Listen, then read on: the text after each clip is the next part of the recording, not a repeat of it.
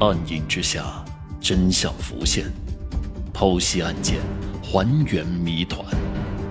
欢迎收听《大案实录》第三十六案：被湮灭的惊天命案。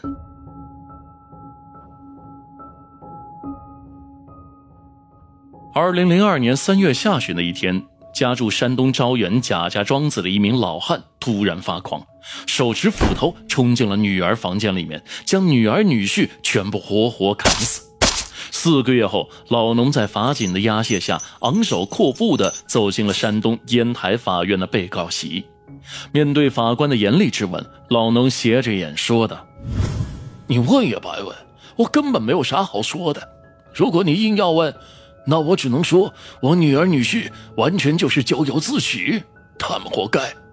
现在我只求速死，废话少说，赶紧给我判死刑，立刻马上。那么，这名山东老农究竟是什么人呢？都说虎毒不食子，为何他却拿着斧头砍死自己的女儿女婿呢？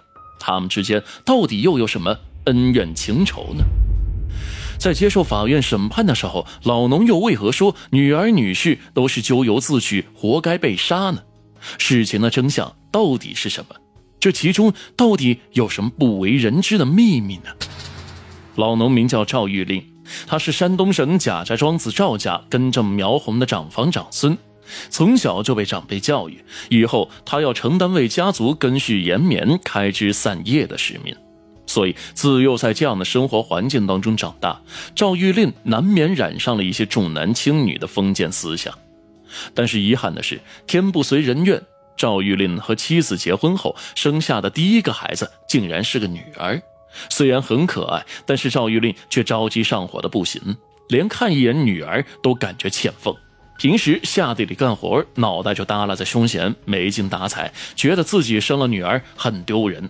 也害怕同村的村民们笑话他给赵家绝了后，所以在这样的精神压力下，赵玉令在家里看老婆和女儿非常的不顺眼，每天不是打就是骂，尤其是对老婆言语之恶毒，简直是不堪入耳。我娶你回家连个蛋都下不出来，真是废物！你给我生个赔钱货干嘛？能领什么用？老子要的是个带把的。真要让我老赵家绝了后，你看我怎么收拾你们娘俩！赵玉玲的老婆是个没有读过书的普通农妇，面对丈夫的谩骂侮辱，她也不敢有任何的怨言。每次挨了打骂，她就更加的低三下四的进行讨好。结果短短几年之后呢，赵玉玲的老婆又怀孕了，这胎呢很争气，生了个男孩。这可把赵玉玲给乐坏了，逢人就炫耀：“看看，看看，这就是我儿子，我老赵家终于有后了。”不同于女儿出生后的厌恶，赵玉令为了庆祝儿子的降生，甚至还专门借钱置办了一场流水席，大宴宾客。席间，赵玉令笑容满面，来者不拒，酒到杯干，非常罕见的喝醉了。但即便如此，他依然忘不了跌跌撞撞的返回房间，抱起儿子举高高，这让女儿感觉到非常的羡慕，恨不能取而代之。他从小到大都不受父亲的待见。父亲也从来没有对他有过如此亲昵的举动，所以他在家里面表现的非常乖巧听话，想要得到父亲的宠爱，但每一次都失望而归。可是弟弟为什么一出生就能得到他梦寐以求的东西呢？年幼的女儿冥思苦想，却根本想不通这究竟是为了什么。或许是乐极生悲，赵玉令捧在手心里面当成宝贝的儿子，在上学时突然生了一场疾病。因为没有得到及时的救治，所以慢慢就拖成了脑炎。虽然后来治好了，但却永远的留下了癫痫后遗症。每次发作起来，浑身抽搐不止，口吐白沫，严重时甚至会陷入昏迷。学校害怕担责任，就强制将他劝退回家了。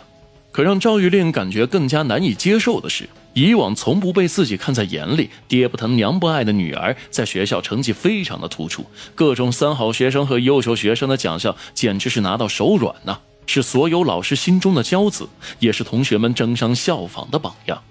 赵玉玲觉得自己的女儿根本不配得到这样的一种荣耀，所以他时常在家里面幻想，如果女儿得到的这一切都给了儿子，该多好啊！那老赵家可真是光宗耀祖了。但很明显，这就是天方夜谭，根本不可能实现的事情了。癫痫是一种很难医治的脑部疾病，沉重的医疗费用已经让赵玉令顾此失彼，捉襟见肘，欠了一屁股的外债，根本还不起。本来呢，赵玉令想着家里都快揭不开锅了，那就干脆给女儿办一个退学手续，让她早早到外面打工，给弟弟筹集医疗费用得了。但他的这一提议却遭到了女儿的拼死反抗。女儿每天在家里面哭天抹泪，吵得赵玉令心烦不已，最终只能同意让她继续的上学读书了。他可不是因为女儿的哭泣而心软的，而是依然在为自己的儿子考虑。赵玉令的年纪一天比一天大了。百年之后呢，自己入土为安，儿子怎么办呢？身边总得有个亲人照顾着呀。女儿就很合适了，正好他学习好，那就干脆供他好好读书，将来学业有了出息，赚了大钱，也能好好的照顾儿子，这不是一举两得的事吗？赵玉令都忍不住为自己的机智点了个赞。所以想通了这一点之后呢，他在拼尽全力给儿子看病之余，也想尽了一切办法打工赚钱，供女儿读书。但如果儿子的病情和女儿的学业有了冲突的话，那他还是要先紧着儿子来。不过呢，赵玉令的女儿在学习上面天分很高，而且呢，本人心气儿很高。在他看来呢，父亲赵玉令越看不起他，他就越要好好学习，然后活出个人样来，让他好好看看。